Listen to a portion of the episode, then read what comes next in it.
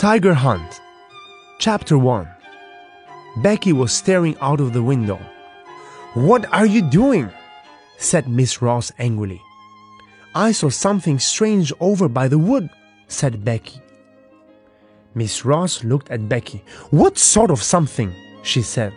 I think it was a tiger, said Becky. Everyone ran to the window. Sit down at once, said Miss Ross. She was still angry. There isn't a tiger in the wood, she said. We don't have tigers in this country. Becky grinned at me. I was only joking, she whispered, but I didn't grin back. Because I really did see something. Just then, Kathy Moon burst into the classroom. Late again, Kathy, said Miss Ross sternly. That's the third time this week. Would you come and look for the tiger with me at playtime? I whispered to Becky. There isn't a tiger, said Becky. I was only joking. Please, I said. All right then, just this once, said Becky. At playtime, Becky and I went over to the wood together. We waited and waited, but we didn't hear any tigers. Let's go, said Becky. There is no tiger here. Suddenly, I saw something. Look, I said, over there. There was something orange and fluffy hanging on a bush. It's a tiger fur, whispered Becky. There is a tiger after all. Just then, the bell rang. We have to go back now, said Becky. Let's come back at lunchtime, I said. At lunchtime, we sat beside Matt Clark because he knows all about tigers. Do tigers eat people? I asked.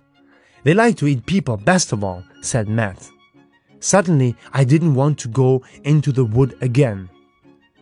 Chapter 2 Matt, Becky, and I went back to the wood. We kept close together. Suddenly, Matt stopped. What was that? He whispered. Then we saw it. It was orange and had stripes. It was creeping through the bushes.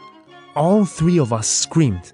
We turned and ran straight into Miss Ross. What are you doing? said Miss Ross sternly. We saw the tiger, I gasped. It's in the wood, said Becky. We're lucky to be alive, said Matt, because tigers can pounce from 20 yards. They bound forward suddenly, boring their claws. Then they bite your neck. That will do, said Miss Ross. I've told you all before. There is no tiger in the wood. She marched off into the wood. Goodbye, Miss Ross, we whispered. We closed our eyes and waited for the scream. But we didn't hear a scream. We heard Miss Ross demand, Come out at once! Kathy Moon came out of the wood. She was carrying a ginger cat. I was feeding my cat, Miss Ross, said Kathy. I feed her in the morning, before school, and at lunchtime.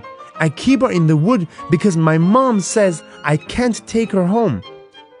Miss Ross looked at Kathy for a long time. The cat could live at my house, said Miss Ross. You live near me, don't you, Kathy? You could come and visit her.